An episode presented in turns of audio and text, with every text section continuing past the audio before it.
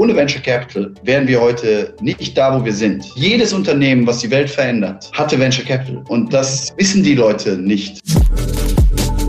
Ja, wir investieren in Startups, wir sind noch ein bisschen verrückt, aber ohne uns würde es die großen digitalen Player heute und in Zukunft nicht geben.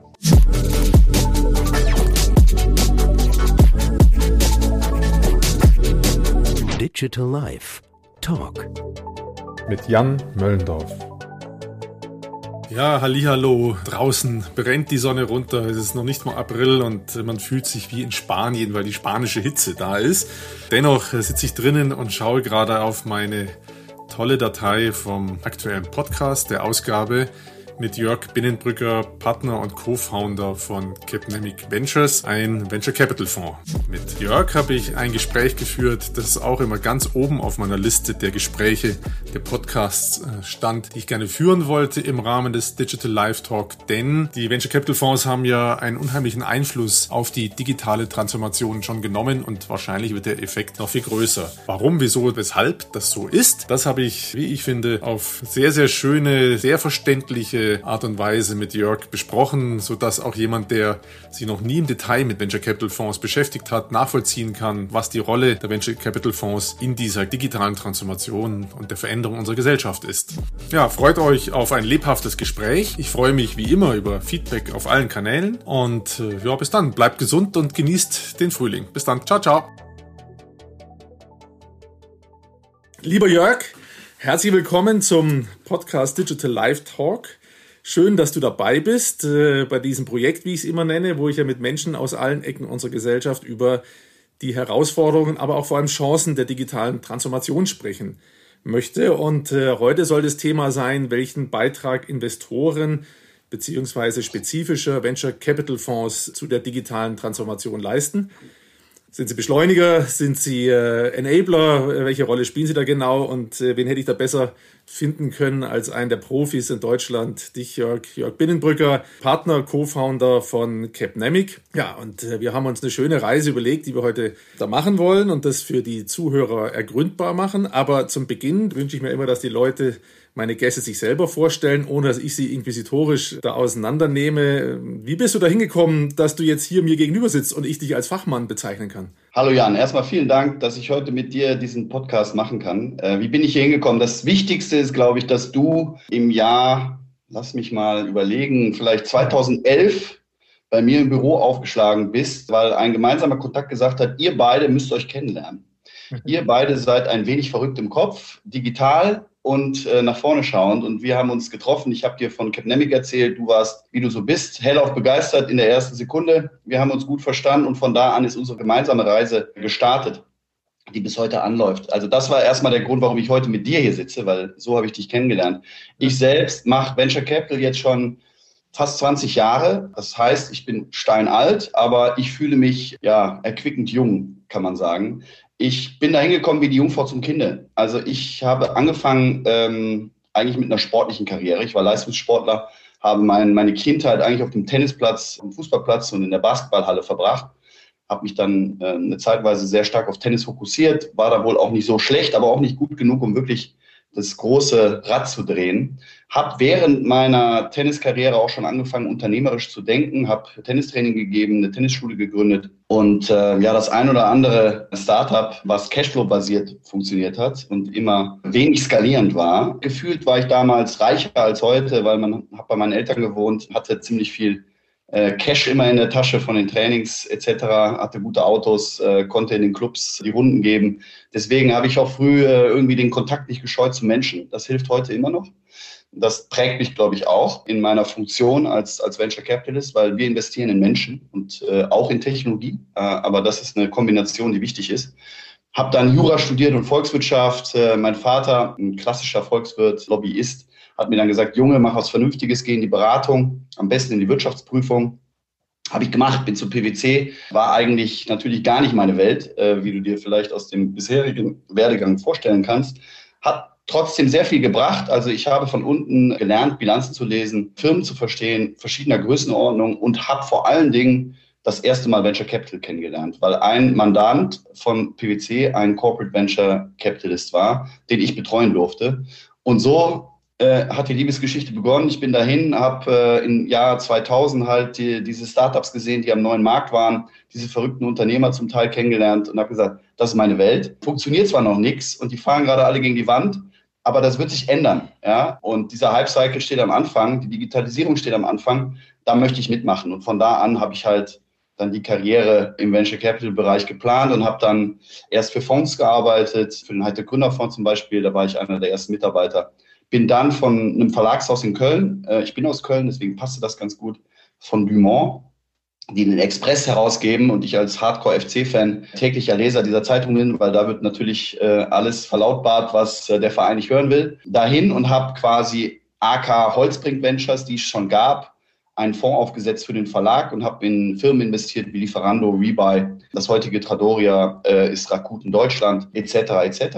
Hat gut funktioniert und habe dann im Jahr 2010 überlegt, ich will was eigenes machen, ich will mit Corporates arbeiten und mit Startups arbeiten, habe da meine eigene Idee und habe meinen kogenialen Partner, den badischen Schwaben aus Stuttgart, Christian Siegele, gefunden, mit dem ich dann zusammen Capnemic aufgelegt habe und dann im Jahr 2012 auch den ersten Fund aufgesetzt habe. Ich hoffe, das war okay. Das war eine tolle Reise äh, oder tolle Vorstellung von dir. Und da sind auch ganz viele Steilvorlagen, auf die ich nachher nochmal zurückkommen will. So Thema wie Leistungssportler, du hast das Thema Netzwerk, zumindest habe ich es rausgehört. Da werde ich nachher nochmal drauf zurückkommen. Unternehmertum, genau, das zentral, glaube ich, bei der Bewertung äh, und das Thema PwC, da komme ich nachher auch nochmal drauf, ähm, drauf zurück. Vorher noch mal ein kleiner Einschub, äh, deine persönliche Digitalisierung, da hebe ich ja auch mal ein bisschen drauf ab, einfach um zu zeigen, welchen Ursprung vielleicht die Begeisterung für die Digitalisierung hat. Ich habe immer wieder Gäste gehabt, die selber programmiert haben. Hast du selber mal programmiert? Ja, äh, ich habe angefangen mit 64 äh, Kilobyte Arbeitsspeicher, äh, so wie alle in meiner Generation, wahrscheinlich mit dem Commodore 64 mit Basic und habe da so meine ersten Versuche gemacht, habe natürlich auch Summer Games, Winter Games, Frogger, Donkey Kong etc. gespielt und habe äh, 20 Minuten, während die Datasette gelaufen ist, gewartet, dass ich da ein paar Pixel auf den Bildschirm bekomme.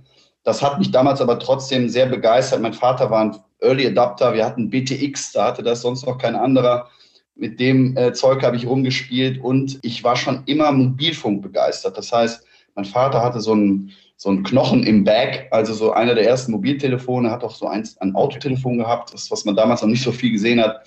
Ich hatte ja früh ein Handy, äh, sehr früh, und habe auch dann das irgendwie zu einem zweiten Standbein gemacht und habe so ein bisschen Handys vertickt, ja, weil ich bin da gut rangekommen und habe dann dem einen oder anderen Tennisschüler, den ich hatte, auch mal das eine oder andere Handy verkauft und hatte deswegen immer den neuesten Scheiß und habe mich mit damit auseinandergesetzt und bin dann natürlich durch alles durch. Ja, also Smart Tech von Motorola früher, das war der Vorgänger vom Razer, den viele kennen, also dieses Club-Handy. Mhm. Natürlich die Nokia-Serien, die ja damals unglaublich beliebt waren und absoluter Marktführer. Und heute gibt es eigentlich niemanden mehr, der ein Nokia-Handy hat, außer die, äh, die sagen, ich will das immer noch in meinem Auto als Autotelefon benutzen. Ja, und so ist halt äh, diese, dieses, dieses Gadget-Tum und diese Digitalisierung sehr früh bei mir angekommen äh, und begleitet mich natürlich aufgrund des Jobs heute mehr denn je.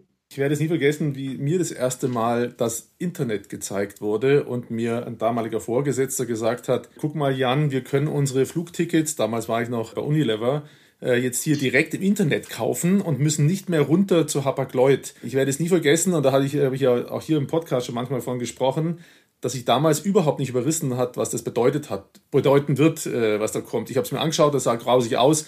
Und ich habe gesagt, ich gehe lieber runter zu den Mädels und bestelle bei den Mädels meine Flugtickets. Da habe ich, kann ich immer gleich noch einen schönen Schnack halten äh, und nicht so einen Quatsch. Habe also eine Fehleinschätzung vorgenommen. Wenn du so nah dran warst an den Endgeräten, würdest du sagen, du hast immer gewusst, wo das mal hingeht oder warst du eher so Mitläufer und gesagt, cool, naja, daraus kann man auch noch was machen? Ich glaube schon, dass ich das gesehen habe, vor allen Dingen auf dem Mobilfunkgerät, was man damit machen kann, weil ich das so früh hatte und so viel damit gearbeitet habe. Natürlich am Anfang SMS-lastig und äh, telefonlastig, aber dann äh, die ersten WOP-Handys, falls du dich noch erinnerst, wo ja. man stundenlang davor gesessen hat, damit man da eine Webseite öffnet, hat nie funktioniert aber wenn es funktioniert hat, war es natürlich Wahnsinn, dass ich da quasi on the run, wie es heute jeder macht, googeln konnte. Ja, heute ist das ein Teil unserer Erziehung und unserer Education. Aber damals war das halt schon was Besonderes, dass ich quasi bei Wer wird Millionär ein bisschen fuschen konnte. Ja, das äh, hat auch hier und da sicherlich mal geholfen. Ja, okay. Als ich dann 2008 in Japan war und die Japaner mit den Smartphones habe rumlaufen sehen. Da habe ich zwar noch nicht ganz kapiert, was Social Media genau bedeutet, aber mir war damals zumindest klar, den Fehler mache ich nicht nochmal wie damals mit meiner ersten Internetbegegnung und äh, da war uns auch klar, als wir da als Reisegruppe waren, da wird was auf uns zukommen. Also da habe ich es dann nicht mehr ganz gemacht. Also diese äh, Smartphones, die hatten wir damals ja in Deutschland noch gar nicht, 2008, da gab es das ähm, iPhone noch gar nicht. Du bist also Early Adopter oder hast schon früh die Dinge erkannt.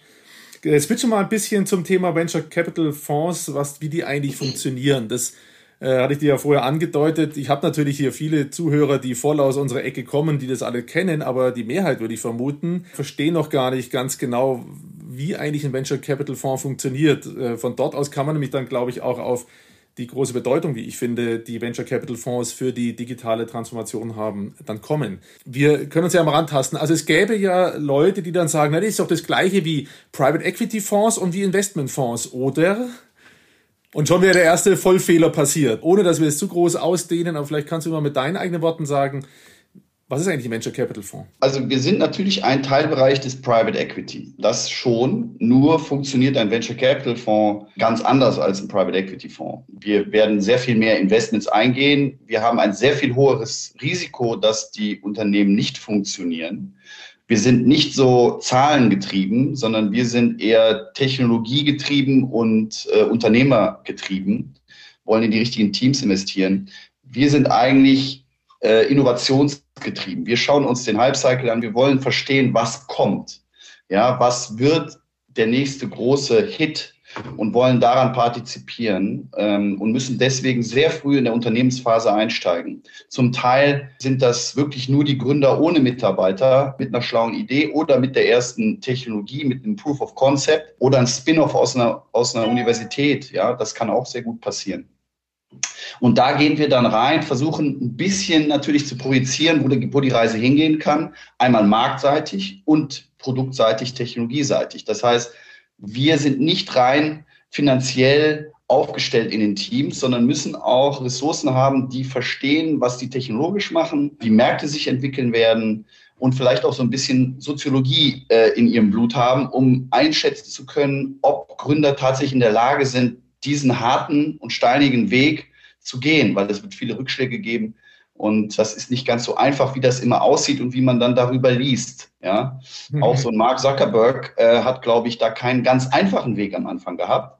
Irgendwann wurde der halt steiler und steiler. Und so versprechen wir uns das dann auch von unseren Investments. Aber was wir machen ist, wir geben Unternehmen Kapital über eine bestimmte Laufzeit und versuchen in dieser Zeit die Bewertung des Unternehmens so zu steigern, dass wir erheblich mehr Kapital zurückbekommen, wenn das Unternehmen veräußert wird. Das ist die Grundlogik. Und woher bekommen wir das Kapital? Wir bekommen das Kapital von sogenannten Limited Partnern, von Anlegern, die uns Geld geben, damit wir es für sie anlegen. Wir müssen natürlich unser eigenes Kapital auch dazu beisteuern, weil ansonsten würde uns niemand glauben, dass wir da vernünftig mit umgehen. Und so füllt sich der Topf des Venture Funds und dieser Topf wird dann genommen, um in eine Anzahl X, sagen wir mal 20 Unternehmen pro Fonds zu investieren. So ein Fonds läuft ungefähr zehn Jahre. Fünf Jahre investieren wir und dann fünf Jahre wird versucht, das Portfolio äh, zu verwerten. Das war super dargestellt für jemand, der sich ein bisschen auskennt. Der konnte, glaube ich, allem auch komplett durchfolgen. Ich wollte es jetzt gleich nochmal kurz aufteilen in zwei Teile, weil die jetzt für mein Thema so, glaube ich, ganz interessant sind. Äh, nämlich erstmal der Teil, wo ihr investiert, wo das Geld dann herkommt, das ihr investiert, können wir ja gleich nochmal drüber sprechen und was da für ein Druck vielleicht dahinter ist und so weiter. Aber erst nochmal äh, der erste Teil, weil in Deutschland gibt es ja immer das Gerücht, wir wären nicht risikofreudig genug, es gäbe nicht genug Kapital für Startups, für Unternehmensgründer. Ihr als Venture Capital Fonds adressiert das Problem erstmal. Ob das eins ist, das können wir ja auch gleich nochmal diskutieren. Aber ihr helft ja, so sage ich es jetzt in meinen Worten, jemanden, der eine gute Idee hat und vielleicht auch ein gutes Team beieinander hat, dass es ein Unternehmen entweder zum Laufen bekommt oder wenn er gezeigt hat, dass es ein bisschen läuft, dass es dann richtig anschieben könnte, oder? Das wir jetzt mit meinen Worten formulieren. Das ist korrekt, weil die Unternehmen, wo wir investieren, würden halt niemals eine Bankenfinanzierung bekommen. Die einzige Möglichkeit für sie, das Geschäftsmodell tatsächlich umzusetzen und auch in einer Geschwindigkeit umzusetzen, dass es am Markt bestehen kann, weil das ist die große Herausforderung, geht nur mit dieser Art von Fremdkapital. Da helfen keine 50.000 Euro, keine 100.000 Euro, sondern es müssen Beträge her, um Organisationen aufzubauen. weil die sehr defizitär sind zu dem Zeitpunkt, wenn wir investieren. Da haben vielleicht mal sogenannte Friends, Family and Fools, die FFFs investiert, Business Angels investiert, aber ja, das erste institutionelle Geld sind meistens wir. Würdest du sagen, es gibt in Deutschland wirklich einen Mangel an Geld? Es gab einen Mangel an Geld. Also als ich das angefangen habe, gab es wirklich eine Handvoll Venture Capitalisten und auch sehr, sehr viel weniger Business Angels. In den letzten 20 Jahren hat sich das aber doch maßgeblich geändert, weil viele Firmen halt zwischenzeitlich äh, Exits gemacht haben, Gründer haben Geld verdient, die das Ökosystem wieder befruchten und befeuern mit Angel Investments. Es gab eine gute Entwicklung auf dem Venture Capital Markt. Also heute gibt es wirklich viele Unternehmen, die in dem Bereich tätig sind, in der Frühphase, in der Series A, aber auch in der Spätphase. Insofern würde ich sagen, wir haben nicht zu wenig Geld. Am Ende ist der Bottleneck eher immer gute Gründerteams zu finden. Ja, und was wir hier auch haben, ist, Deutschland ist interessant, immer noch so das Land der Erfinder. Es kommt auch sehr viel Kapital aus dem Ausland. Also wir in unseren Portfolios haben sehr viel Geld aus Amerika, aus UK, aus Frankreich, wo Funds halt auch über die Grenzen schauen, gerade nach Berlin schauen oder in andere Hubs schauen, wo gute Technologie herkommt und investieren. Also ich würde nicht sagen, dass wir ein Problem haben, dass wir zu wenig Geld haben. Die Politik nimmt das Thema immer gerne und versucht das auch anzukurbeln und haut da drauf. Ich bin mir nicht sicher, ob das der richtige Weg ist. Ja, weil wir müssen die richtigen Firmen bauen und dürfen das Land auch nicht überschwemmen oder das Ökosystem nicht überschwemmen mit zu viel Geld in der Frühphase. Es muss weiterhin auch ein qualitativer Merk, äh, Merkmale gelten, um halt Geld zu bekommen. Äh, das darf nicht zu einfach werden. Du hast ja gerade eben schon mir wieder eine Steilvorlage gegeben, um, wie ich es vorhin schon angekündigt habe, immer wieder zurückzukommen zu dem von, äh, zu deinem Lebenslauf.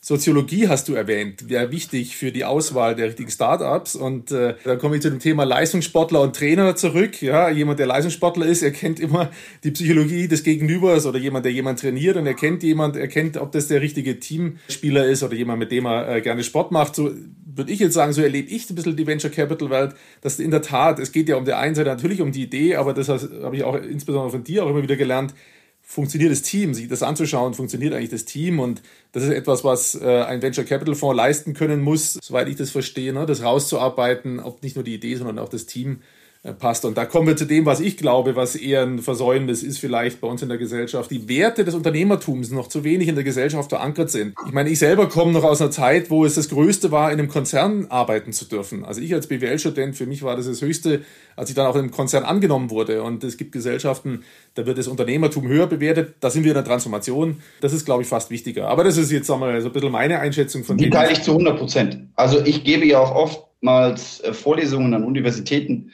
äh, zu Entrepreneurship. Und das ist heute immer noch so, dass da nur, ich würde sagen, 20 Prozent wirklich aufmerksam zuhören und aufsaugen, was für Informationen da kommen. Und 80 Prozent eigentlich sagen, ich gehe in die Beratung, ich gehe in die Bank, ich gehe in das Corporate und damit eigentlich gar nichts zu tun haben wollen. Ja, es ist aber auch okay, nicht jeder kann ein Unternehmen gründen, aber wie du sagst, der Respekt dafür, für Leute, die das tun, der ist nicht ausreichend vorhanden in unserer Gesellschaft.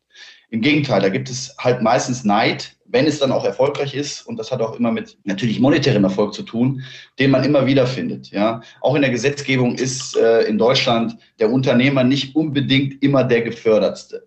Daran kann man viel machen, aber das fängt eigentlich schon früh an in der, in der, in der Früherziehung im Kindergarten, dass die Leute verstehen, okay, wer treibt so ein Land? Ja, wer, wer ist hier wirklich das maßgebliche Rad? Sind das die Beamten in, in, in der Stadtverwaltung oder ist das vielleicht der Unternehmer an der Ecke, der früher in Comics immer als dicker Mann in einem schwarzen Anzug und Hut und dickem Auto und unfreundlichem Gesicht dargestellt wurde? Ich glaube, so sehen Unternehmer gar nicht wirklich aus. Ja. Unternehmer sind, äh, sieht man an dir, aufgeweckt, lustig, weltoffen und wollen nach vorne. Und ich glaube, dieses Bild ist sehr, sehr wichtig, dass wir das verankern in unserer Gesellschaft. Da gebe ich dir 100% recht. Da haben wir beide, wir sind ja beide Unternehmer und wir alle als Unternehmer noch ein bisschen Arbeit zu leisten, äh, indem wir auch in Vorlesungen gehen und damit wir ein anderes Bild versuchen nach außen zu vermitteln, als das in den Köpfen ist. Wie schwer sich die Gesellschaft tut, sieht man ja jetzt, wie lange sie rumgezackert haben an dieser Fragestellung der steuerlichen Behandlung von den Mitarbeiterbeteiligungsprogrammen für Mitarbeiter bei Startups, was aus meiner Sicht echt auch wieder eben Beweis dafür war. Ne? Und am Ende verschlimmbessert. Ja? keine, keine gute Lösung gefunden. Das ist eher das, worüber ich mich als Unternehmer auch aufregen würde, dass da unser ähm, politisches System noch nicht darauf eingestellt ist, mit solchen Ideen und mit solchen Themen umzugehen. Bevor wir zu dem Thema kommen, wo das Geld herkommt, äh, nochmal das Thema, was ist gerade der heiße Scheiß oder was war schon alles so der heiße Scheiß? Du hast ja vorhin auch selber angedeutet, dass ihr ja ähm, recht früh schon mitbekommt, wo technologische Entwicklungen mal so hingehen, weil die ersten Ideen aufkommen und dann fangen an, sich Leute mit zu beschäftigen und bevor das in der Öffentlichkeit einer richtig wahrnimmt, seid ihr ja schon dran. Es gibt diesen äh, Dealflow, den Begriff kannst du vielleicht nochmal in dem Zusammenhang erwähnen, was das eigentlich genau bedeutet. Also ihr spürt, was, äh, was gerade aktuell der heiße Scheiß ist und vielleicht kannst du nochmal äh, da auch ein bisschen Bezug nehmen auf Dinge, die du gesehen hast, wo du gemerkt hast, das war zwar ein heißer Scheiß zu seiner Zeit, aber es ist ganz schön daneben gelaufen. Es war also dann doch nicht so toll, wie wir vermutet haben. Also fühlen ist äh, schön, das wäre toll, wenn ich das genau fühlen würde. Es ist am Ende dann doch ähm, eher akribische, analytische Arbeit, die dazu führt, dass wir denken, Richtungen erkennen zu können. Und das leiten wir ab durch unseren Dealflow. Dealflow bedeutet, das sind Unternehmen, die sich an uns wenden oder die wir identifizieren, die spannend sind, die wir ansprechen die von uns Kapital haben möchten. Das sind im Jahr so 2000 Unternehmen, die wir uns anschauen, gucken, was die machen, Technologie vielleicht sondieren, Team äh, sondieren und dann entscheiden, gehen wir weiter, wollen wir investieren oder ist das im Moment nichts für uns. Ja, und das geht jetzt schon über äh, viele Jahre so. Das heißt, unsere, unsere Datenbank ist, ist, ist reichhaltig gefüllt. Und wir erkennen halt, welche Themen die Teams angehen. Und die beschäftigen sich natürlich ganz tief mit ihren einzelnen Segmenten, ihren einzelnen Industrien und sehen, was braucht es. Und daher kommt dann unsere Analyse zu sehen, okay, das macht Sinn, das wird kommen. Hier wird es nicht nur einen geben, hier wird es mehrere geben, die diesen Markt besetzen. Und äh, daher kommt dann unsere Analyse, dass wir Trends entwickeln, wo, glaube ich, auch Investoren dann draufspringen. Man sieht das jetzt gerade wieder bei diesen, sage ich mal, Direct-to-Consumer-Themen, äh, diesen Supermärkten on the road, ja, Gorillas oder Flink, die es da gibt, die, die Themen Amazon, also die, die halt äh, verschiedene Amazon-Anbieter sammeln und dann Synergien heben und dann als größere Plattform wieder zur Verfügung stellen. Meines Erachtens aber gar nicht so spannend technologisch, beides. Ne, das sind eher so Exekutionsmodelle. Wir gucken uns lieber so Technologiesachen an, wo Technologie halt Transformation treibt. Und das vor allen Dingen im Industriesektor oder im B2B-Umfeld. Ja, hat natürlich aber auch in, ähm, im privaten Bereich stattgefunden. Wenn man sich nur überlegt, wie habe ich früher ein Hotel gebucht, wie mache ich das heute oder äh, äh, wie bin ich früher an eine Villa gekommen, wie mache ich das heute über Airbnb, wie fahre ich heute Taxi, wie bestelle ich ein Uber oder halt Amazon jetzt gerade in der Pandemie. Ich gehe ja gar nicht mehr einkaufen, sondern ich bestelle alles online. Das war früher so die erste Welle, ja, so E-Commerce-Welle, wo viel passiert ist. Dann kam so eher das tiefere Thema, Software-Thema, wo Robotics eine Rolle spielt, wo künstliche Intelligenz eine Rolle spielt, wo Prozesse in einem Unternehmen, in, in, in der Manufaktur oder in, an einem Laufband, an einem Fließband halt automatisiert werden. Hauptsächlich ist es Software getrieben. Dahinter steht vielleicht noch ein Roboter, aber die Software verändert die Welt. Die Software ist die Intelligenz, die den Roboter füttert. Und die Intelligenz hinter der Software sind natürlich wieder die Teams, die wir finanzieren. Ähm, und da schauen wir uns halt um. Und klar lagen wir auch schon oft äh, daneben mit unseren Investments, aber auch oft richtig, dass wir gesagt haben, nee, das ist vielleicht nur äh, eine zeitliche Erscheinung und wird wieder verschwinden und findet vielleicht später gar nicht mehr so statt. Gibt es viele, viele Beispiele. Jeder Investor hat so sein Antiportfolio, wo er zeigt, okay, wo hätte ich investieren können? Wie reich wäre ich heute, wenn ich das gemacht hätte? Und natürlich so sein Portfolio, okay, Gott sei Dank habe ich das nicht gemacht, ja, weil äh, das hätte dann noch zu schlimmeren Katastrophen führen können in der Behandlung mit dem Geld, was ich zur Verfügung habe. Und das gilt ja sowohl für die Dinge, die man nicht gemacht hat, also Misserfolge, die man zum Glück nicht mitgenommen hat, Erfolge, die man leider nicht mitgenommen hat. Man hat natürlich in seinem Portfolio, wo man was gemacht hat, eine ähnliche Aufteilung. Zum Glück gibt es immer genug, die das wieder reinspielen, was man an anderen Stellen ja verloren hat. Da können wir vielleicht nachher nochmal über so ein paar nette Geschichten vielleicht schmunzeln, die du da zu erzählen hast. Den heißen Scheiß Moment, da hast du dich noch nicht festlegen lassen. Es gab ja mal eine Phase, ich würde sie mal sagen, die ist ungefähr jetzt so zwei, drei, zwei Jahre her, als ich das Gefühl hatte, auf einmal redet jedes Startup von AI, äh, künstliche Intelligenz Und das blödste Ding wurde mit dem Stempel, wir machen das mit AI versehen und alle sind ganz aufgeregt gewesen. Spürst du da noch was oder seht ihr, so muss man sich eigentlich formulieren, sind die Anzahl der Startups, die sich bei euch vorstellen, gleich geblieben oder weniger geworden, dieses Thema AI, Artificial Intelligence oder Künstliche Ich würde sagen, der Stempel ist verschwunden. Die Unternehmen machen immer noch dasselbe. Äh, und AI ist ja nicht, woran man investiert. AI ist eine, eine Grundlagentechnologie, die angewendet wird, um halt ein Produkt zu bauen. Das gleiche gilt für Machine Learning, äh, was ja im ähnlichen Bereich ist. Also heutzutage musst du halt die Klaviatur der Technologie komplett spielen können. Da gehört oft auch AI dazu in, in, in Softwaremodellen, aber nicht ausschließlich und nicht immer. Und nicht immer ist AI drin, wo AI draufsteht, ja, äh, sondern das ist alles sehr manuell. Das Problem mit AI ist ja, dass es unglaubliche Trainingsdaten benötigt, um tatsächlich diese Intelligenz aufzubauen, die sich so ein Normalbürger halt vorstellt, wenn er an künstliche Intelligenz denkt. Ne? Mhm. Und das fängt aber schon sehr viel früher an und im Kleinen macht das natürlich auch sehr viel Sinn. Ich will jetzt nicht sagen, dass wir ein klares AI-Cluster haben, sondern wie gesagt, das ist eine, eine Grundlagentechnologie, die für manche Modelle wichtig ist und da müssen wir sehen, haben sie die richtige Kompetenz im Team, die das beherrscht oder eine Kooperation mit einer Universität, einer Hochschule oder wie auch immer um das abzubilden. Aber jetzt ausschließlich auf AI zu gehen und einen AI-Fonds zu machen, ich glaube, da ist man schlecht beraten. Gibt es ja. Weiß ich nicht, wie erfolgreich die sind. Am Ende machen die dasselbe wie wir, äh, malen den Fonds nur anders an. Und ähm, manche Investoren sind da sicherlich auch drauf gesprungen, aber in der Zwischenzeit sind auch alle schlau und wissen, dass man vorsichtig sein muss mit Fachbegriffen und mit äh, Buzzwords, sondern dass am Ende nur das zählt, was hinten rauskommt. Darauf konzentrieren wir uns. Ja. Also wir sind eher produktgetrieben, nicht so. Die Technologie ist wichtig, aber wir wollen sehen, okay, welchen Kundennutzen hat das Produkt am Ende? Wie nachhaltig ist die Technologie aufgestellt? Wie lange ist das verteidigbar? Wie tief kann sich ein Produkt in ein Unternehmen eingraben und ist nicht mehr austauschbar? Und der sogenannte Login-Effekt ist so groß, dass ich halt über Jahre mit dem Income, also mit dem, mit dem Umsatz rechnen kann, den so ein Unternehmen bei einem, äh, bei einem Kunden macht. Das sind Themen, die uns wirklich treiben. Spannend, äh, bei dem, was du jetzt gesagt hast, äh, das würde ich auch jetzt wieder vorher unterschreiben. Zumindest habe ich jetzt auch noch keine Softwarelösung von irgendwas gesehen, wo ich sage, da würde es sich lohnen, 20 Startups zusammenzusammeln, die alle diese Softwarelösung nutzen.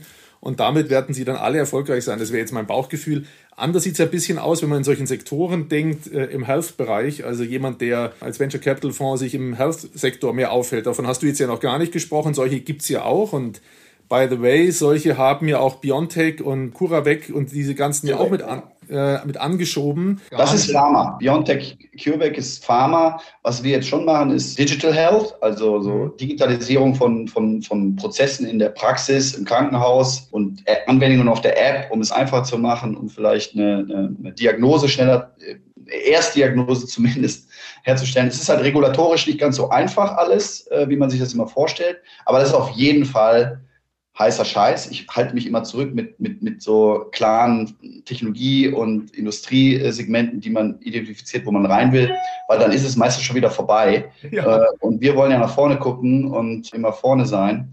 Deswegen, ja, das ist natürlich ein Thema, was wir gerade intensiv betrachten und glauben, dass da auch noch viel passieren wird. Und da hat es natürlich auch Fonds, die nichts anderes machen. Und das macht auch Sinn in dem Bereich, weil natürlich eine andere Expertise gefragt ist zum Teil auch was die Regulatorik angeht, um keine Fehlentscheidungen zu treffen äh, bei Investments, die da hinten raus gar nicht umgesetzt werden können in den Märkten.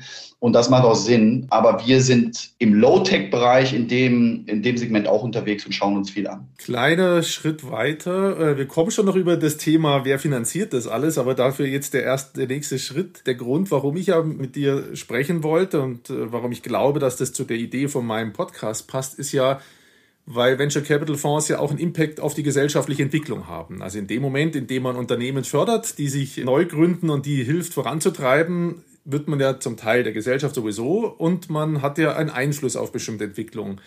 Nicht jeder würde heute Applaus klatschen, wenn du sagen würdest, ich habe übrigens, wenn es denn so gewesen wäre, ich habe übrigens Facebook, YouTube, Google, Amazon mit angeschoben, dass die groß werden. Dann gäbe es garantiert welche, die sagen, aha, jetzt haben wir der ist der, der uns das alles eingebrockt hat. Wenn du dich so zurücklehnst und dir vorstellst, du bist jetzt 95 und äh, kannst noch klar denken, fallen dir so ein paar Themen dann ein, wo du sagst, oh, äh, da haben wir natürlich schon an was mitgedreht, wo man jetzt heute kritisch drüber nachdenken könnte, über den Impact, den das auf die Gesellschaft hatte? Ja, es gibt immer zwei Seiten der Medaille. Ne? Also ich glaube, was wir machen und was ich mache, das ist absolut meine Passion und ich kann mir nichts anderes vorstellen zu tun, weil wir so ja nah an der Innovation sind und wirklich Dinge mitverändern und begleiten und auch erst ermöglichen durch das Kapital, was wir zur Verfügung stellen, was spannend ist. Natürlich werden auch Dinge finanziert, die man nochmal überdenken könnte im Nachgang. Also ich habe während meiner Zeit bei Dumont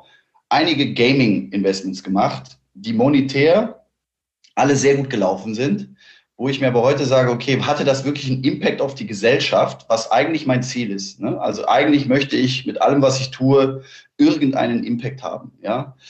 Okay, ich habe Arbeitsplätze geschaffen. Diesen Impact kann man sich immer geben. Aber äh, naja, das Spiel Penner Game, was ich damals finanziert habe, hat halt die Schüler und die Soldaten, glaube ich, äh, von der Arbeit abgehalten. Da musste man nämlich Pfandflaschen auf dem Kiez in Hamburg sammeln, um halt vom Penner zum Schlossbesitzer in Blankenese zu werden. Und das war ein Spiel, was wirklich jeder Schüler vom Alter 12 bis 16 gespielt hat. Aber wirklich an die 100 Prozent und bei den Soldaten ebenso da habe ich mir schon manchmal, damals fand ich es cool, heute im Nachgang sage ich so, pff, also richtig, äh, äh, richtig stolz bin ich auf das Investment nicht. Ja, da habe ich Investments, wo ich wirklich denke, ja, das war gut, das ist spannend, das hat geholfen, das hat auch was Bleibendes, ja. Und ich glaube, das ist auch wichtig, wenn man den Job macht. Das mhm. darf nicht geldgetrieben sein, sondern man muss es eigentlich purpose-getrieben machen. Und der Purpose kann natürlich vielschichtig sein. Zum einen macht es mir unheimlich Spaß, Unternehmer erfolgreich zu machen und zu sehen, wie die sich entwickeln, was für tolle Persönlichkeiten das werden, wie viele Leadership Skills die haben, wie die große Unternehmen führen können. Das ist das eine. Aber das andere ist natürlich auch die Sache, dass halt das Produkt, dass, äh, dass das wirklich ein, ein Problem löst, was da ist oder vereinfacht oder verschnellert oder ähm, automatisiert. Und das sind halt Themen, die mich dann auch einen Teil stolz machen, aber es gibt natürlich auch immer wieder Sachen, wo ich sage, ja, hat gut funktioniert, auf dem Bankkonto hat es geklingelt, aber äh, im Köpfchen hat es vielleicht dann doch am Ende ein bisschen wehgetan. Ja, schön, das ist ein tolles Beispiel, das du da jetzt erwähnst und zeigt ja auch, wie man eben dann reift, auch mit der Zeit sicherlich. Man sieht mehr Dinge, man erlebt mehr und reift damit. Gefühlt ist, jetzt sage ich das mal von außen, auch sind die Märkte auch reifer geworden, weil das ist ja, geht ja nicht nur um dich, der solche Entscheidungen trifft, sondern es gibt ja auch die Geldgeber, zu denen wir gleich endlich kommen, die ja Ansprüche haben und die sind ja auch ein bisschen reifer geworden. Das habe ich jetzt bei einem Startup hier erlebt, das ich äh, kennengelernt habe. Du kennst es. Äh, ich habe mit der Denise Kratzenberg hier auch schon einen Podcast gemacht, Cheeks. Ich nenne es jetzt mal die Community for Sexual Wellness. Und da geht es natürlich auch um Erotik in Bewegtbild, äh, um es mal so zu formulieren. Was ich eigentlich sagen will, man weiß ja auch noch gar nicht dann immer, wenn man anfängt zu investieren, wo die Reise mal hingeht. Und man kann das manchmal gar nicht vorhersehen.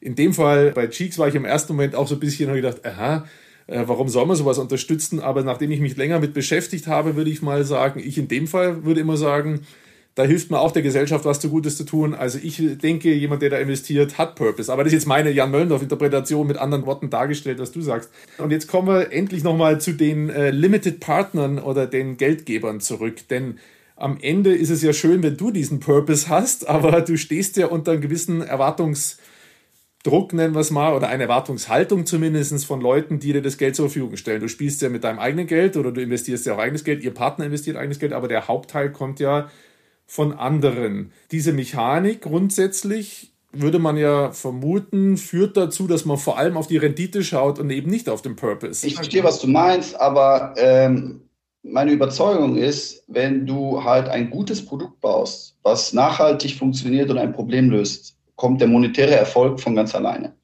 und die Werthaltigkeit des Unternehmens. Äh, natürlich sind wir auch KPI getrieben und schauen, wie das Wachstum ist und wie viel Umsatz kommt und ob da äh, die richtige Marge äh, hintersteht. Aber der erste Schritt bei Venture Capital, bei Private Equity ist das wieder ein bisschen anders. Da spielt das eine viel größere Rolle. Bei uns ist erstmal, bevor wir sagen, okay, wie viel Umsatz, wie viel EBIT und so weiter, wie viel Awareness hat das Produkt beim Kunden?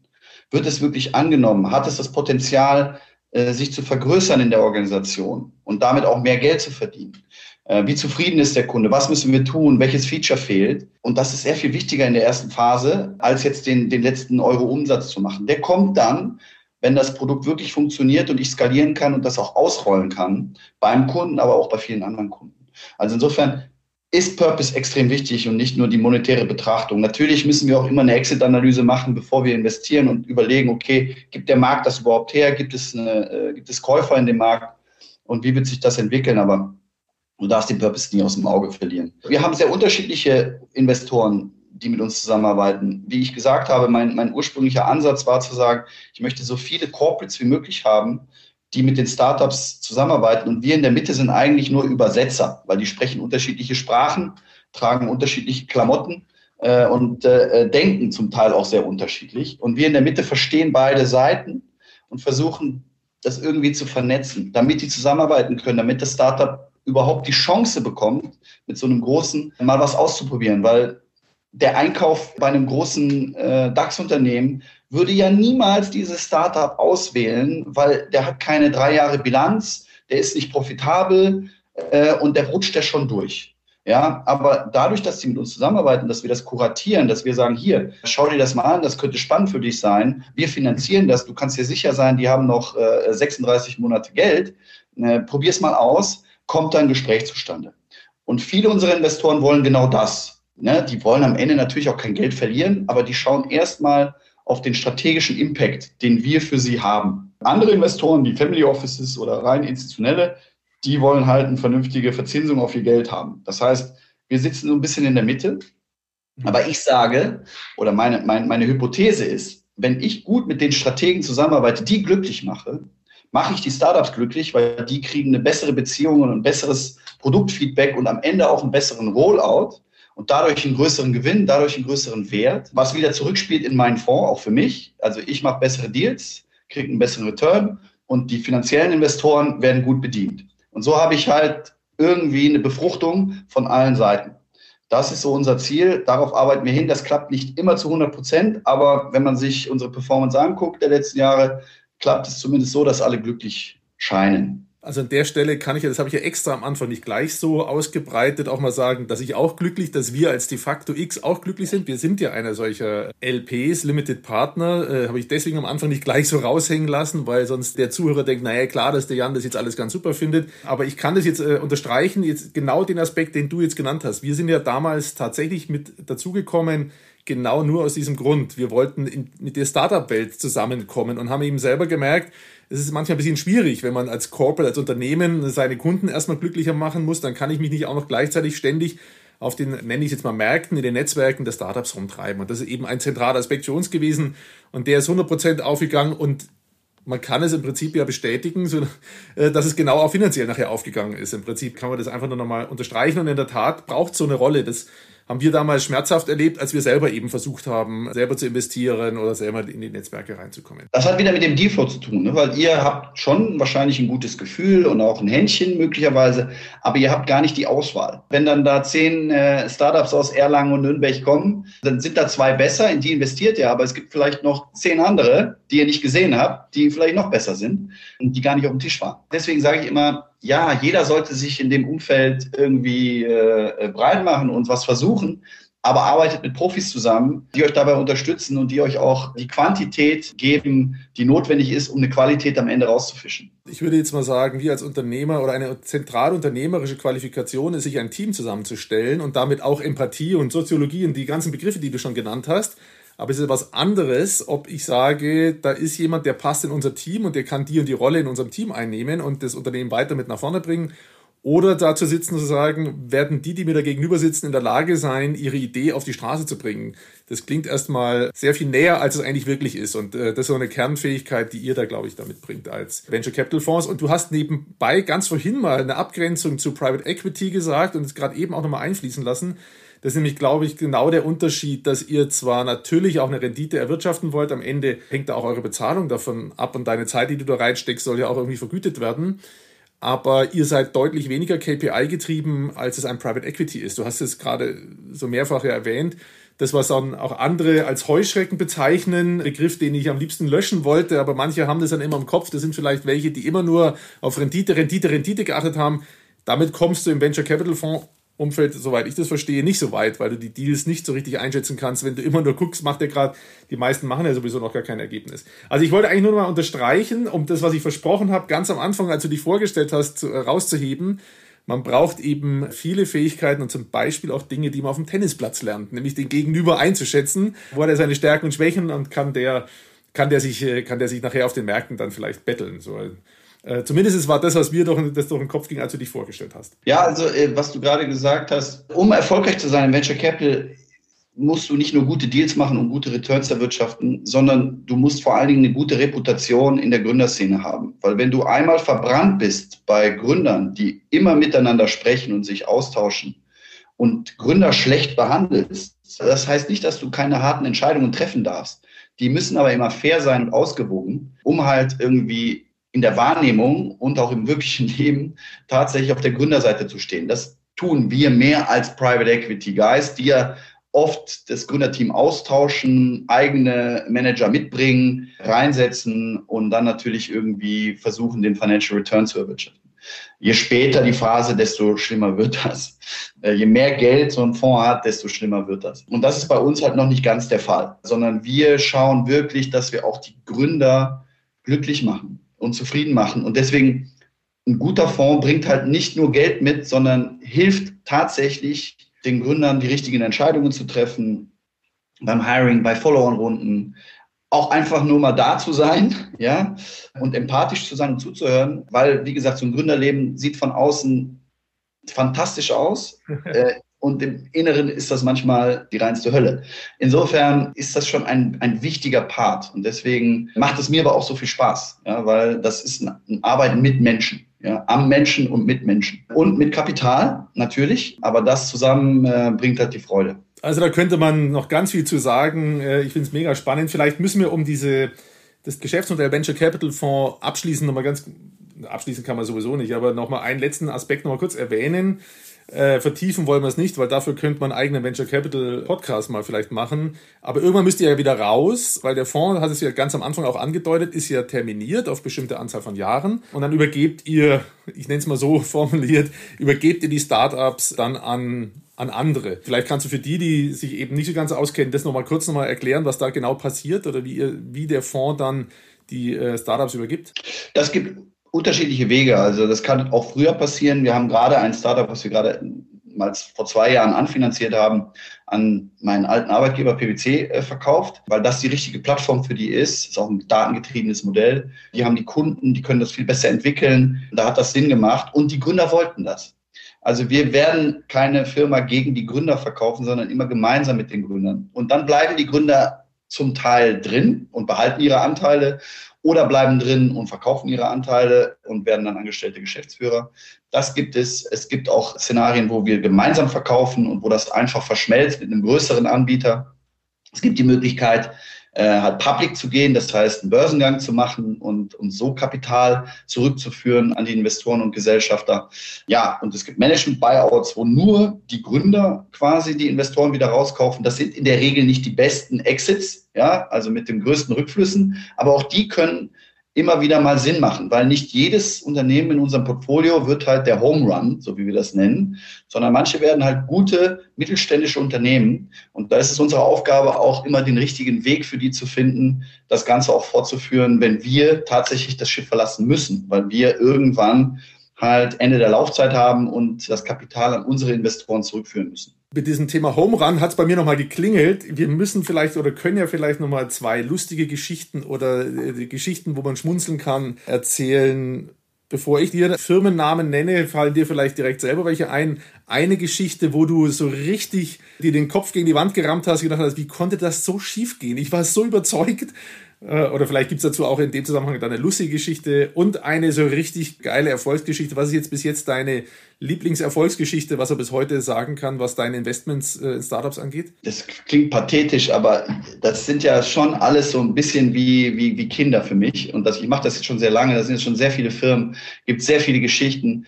Das Schöne ist halt, dass ich mit vielen der Unternehmer heute befreundet bin, ja, wo ich nicht mehr investiert bin, sondern auf einer ganz anderen Ebene mit denen diskutiere eine unfassbare Geschichte ist halt die Geschichte von Lina X, wo wir immer noch investiert sind aus dem ersten Capnemic Fund, weil der Gründer hatte damals tatsächlich bei mir Tennisunterricht, ähm, als er zwölf Jahre alt war.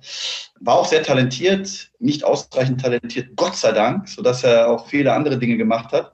Hat auch später mit mir tatsächlich in der Mannschaft gespielt. Ja, und war dann mal mein Praktikant und hat dann selber gegründet und ich habe dreimal abgesagt und habe gesagt, das ist Quatsch, das verstehe ich nicht. und habe mich dann aber doch überzeugen lassen und habe investiert. Und die erste Exit-Analyse von uns war, okay, das Ding, das wird vielleicht mal 40, 50 Millionen wert, aber wir sind hier sehr günstig eingestiegen, das reicht.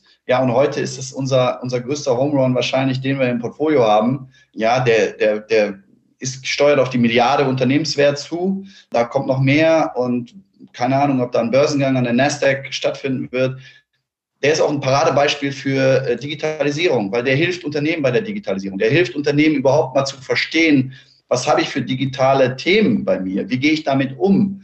Wie baue ich die zusammen? Und das ist halt so ein richtiger Purpose. Ja? Und der Typ, ja, der war schon damals super diszipliniert und hat immer Liegestütze gemacht, wenn ich es gesagt habe. Aber der hat sich als Mensch und als Leader so unfassbar entwickelt und ist so ein toller Typ, kann alles 20 Mal besser als ich heute. Und das zu sehen und daran ja, teilgenommen zu haben und das unterstützt zu haben und angeschoben zu haben, das macht einen halt extrem glücklich. Das ist so wahrscheinlich von der Unternehmensgeschichte und von, dem, von der Konstellation besonders, aber auch viele andere Unternehmen sind mir komplett ans Herz gewachsen und die Unternehmer auch. Ich trage gerne gute Uhren. Der Philipp Mahn, den habe ich vom, vom ersten Tag, als wir investiert haben, meinen Padawan genannt, weil er noch so jung war, aber schon so passioniert für Uhren. Ein toller Typ und so zieht sich das durch die ganze Bank. Aber natürlich hatten wir auch Sachen, wo ich gesagt habe, ja, das wird mega, das wird geil. Und das ging dann relativ schnell gegen Abgrund. Also das ist auch wieder so ein bisschen Purpose-Thema. Im Nachgang war das vielleicht auch ein Quatsch, da rein zu investieren und das zu unterstützen. Wir haben mal in Mediakraft investiert. Mediakraft war so die Plattform für YouTuber und Influencer. Ja, wenn ich sehe, dass meine Tochter da auch viel zu viel Zeit verbringt und sich da komische YouTube-Videos von, von irgendwelchen Schwingparaden und sonst was anguckt, sage ich, Gott sei Dank ist das Ding auch gegen die Wand gefahren und nicht noch größer geworden, obwohl Influencer sind heute größer denn je die haben halt vieles nicht richtig gemacht und das hat halt nicht so gut funktioniert. Und halt Themen, wo ich hätte investieren können, wir haben es nicht gemacht, obwohl wir erkannt haben, dass das wahrscheinlich gut ist. Und das sind die Beispiele Flaschenpost und Auto 1. Auto 1 gerade Riesenbörsengang, hätten wir damals sehr, sehr früh auf einer sehr günstigen Bewertung von heute gesehen investieren können, haben wir uns aber dagegen entschieden, wir fanden es zu teuer. Und bei Flaschenpost haben wir gesagt, das ist uns eigentlich nicht technologisch genug und passt nicht so zu uns. Also beide Entsch Entscheidungen kann ich heute auch noch absolut nachvollziehen, dass wir die getroffen haben. Aber naja, das ist halt dann schon das Antiportfolio, kann man sagen. Schön. Äh, ich wollte dich eigentlich schon unterbrechen nach deiner äh, Beschreibung von dem Lina X-Case, weil da sagte der Gabor Steingart immer so schön, danach kann nichts mehr kommen, weil es so eine schöne Geschichte war. Trotzdem schön, dass du die anderen Sachen dann noch erwähnt hast, um das abzurunden, damit die Leute auch verstehen, es gibt nicht nur eins, nicht nur nach oben, sondern es gibt halt auch Dinge, die man mal äh, falsch macht. Man muss halt mehr richtig machen, als man falsch macht und dann klappt es irgendwie. Also ich finde, wir haben jetzt in der wahrscheinlich knappen Stunde eine schöne Reise gemacht und haben auch rausgearbeitet, nicht nur wie ein Venture Capital Fonds arbeitet, sondern welchen Beitrag es auch zur Entwicklung der Gesellschaft, äh, zum Treiben von der digitalen Transformation leistet. An der Stelle komme ich gerne mit meiner Frage, Jörg, welche Frage denkst du, hätte ich denn auf jeden Fall stellen müssen? Also wo sagst du, nee, Jan, wir sind noch nicht fertig. Die Frage hätte ich jetzt von dir aber eigentlich erwartet, dass du mir die stellst. Ich finde, du hast das sehr, sehr gut gemacht. Ich habe mich natürlich wie immer überhaupt nicht vorbereitet. Deswegen habe ich mir auch gar nicht überlegt, was du hättest alles fragen müssen, sollen, können. Aber dein letzter Punkt, was für eine Rolle spielen wir bei der digitalen Transformation und für, für, für die Gesellschaft? Also da kann ich nur sagen, ich glaube, ich habe es vorhin schon mal erwähnt, also ohne Venture Capital wären wir heute nicht da, wo wir sind. Im Guten wie im Schlechten. Also jedes Unternehmen, was die Welt verändert, hat in den letzten 40 Jahren wahrscheinlich, hatte Venture Capital. Ja? Und das wissen die Leute nicht. Ne? Die Leute nehmen irgendwann die Produkte, nehmen sie an als gegeben, aber kennen halt auch nicht den Begriff Venture Capital immer und wissen, was wir genau tun. Aber eine Bank finanziert so Sachen nicht. Ne? Also das heißt, das ist eine Wahrnehmung, die auch in der Gesellschaft, genau wie bei den Unternehmern, noch stattfinden muss äh, und auch gewertschätzt werden muss. Ne? Und nicht, äh, ja, die Verrückten, die investieren in Startups. Ja, wir investieren in Startups, wir sind auch ein bisschen verrückt, aber ohne uns würde es die großen digitalen Player heute und in Zukunft nicht geben. Also das wäre ja schon fast ein perfektes Schlusswort, aber darüber können wir noch trotzdem noch mal drei, vier Gedanken verlieren. Ja, also ich habe es eigentlich erst richtig verstanden, eure Rolle erst richtig verstanden, die Rolle der Venture Capital Fonds erst richtig verstanden, nachdem wir investiert hatten. Als wir das erste Mal Kontakt hatten, hatte ich keine Zweifel an dir als Persönlichkeit. Und als ich den Christian, den Gründungspartner Christian Siegele kennengelernt habe, habe ich gesagt, geiles Team.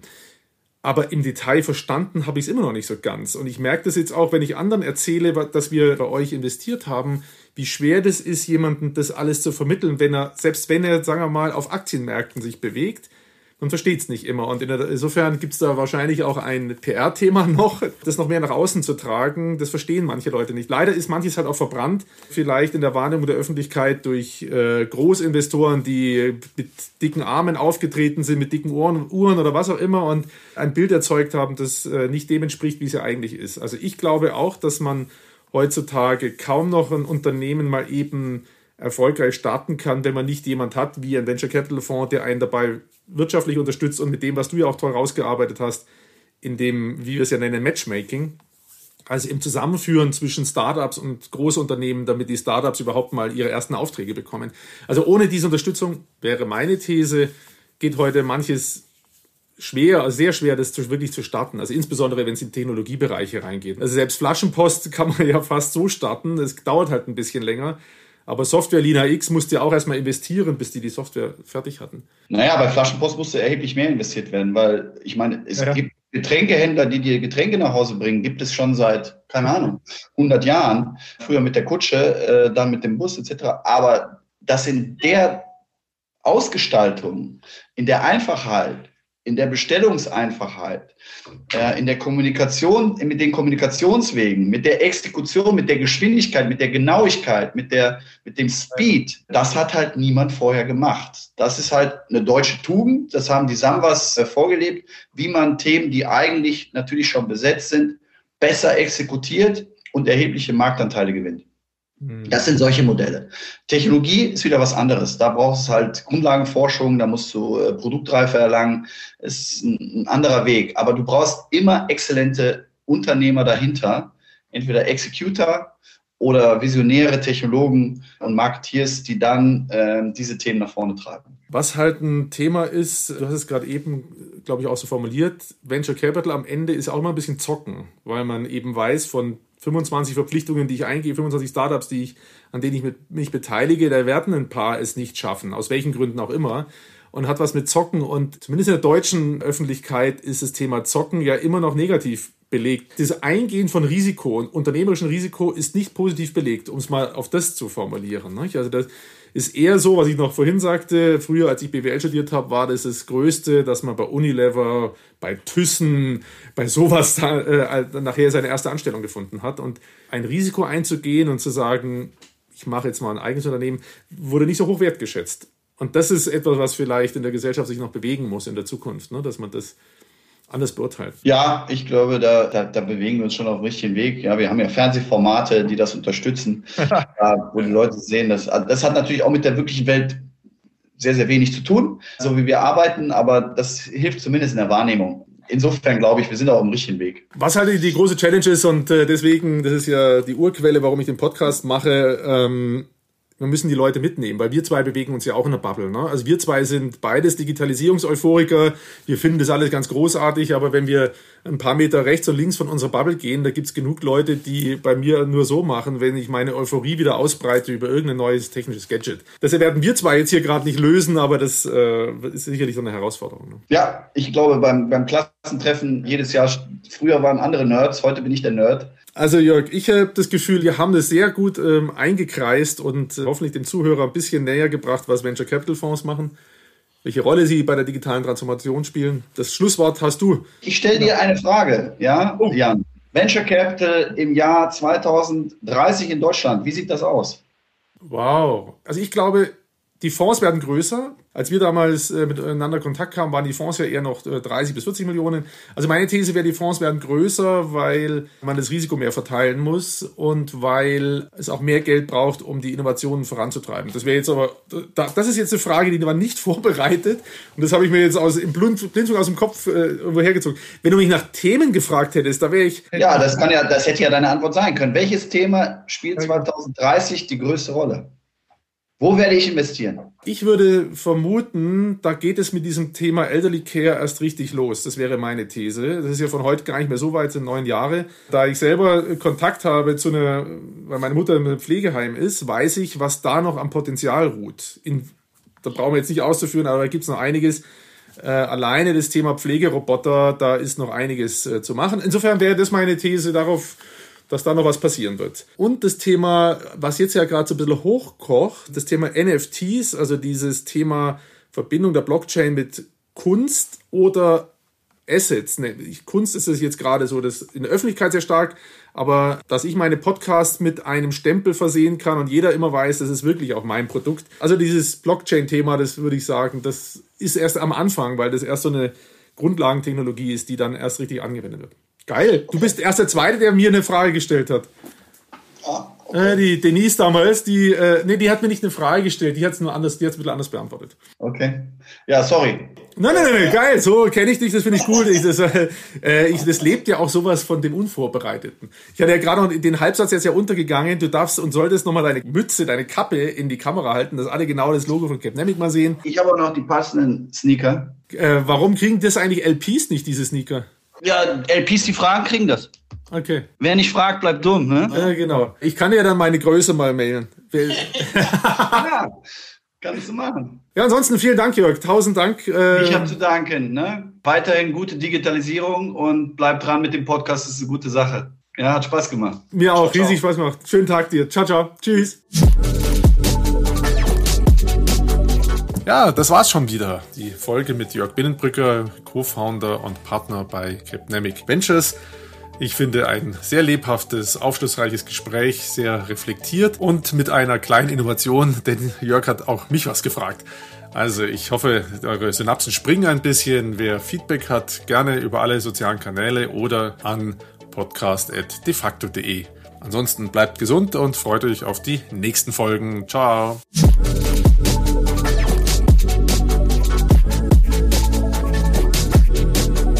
Digital Life Talk mit Jan Möllendorf.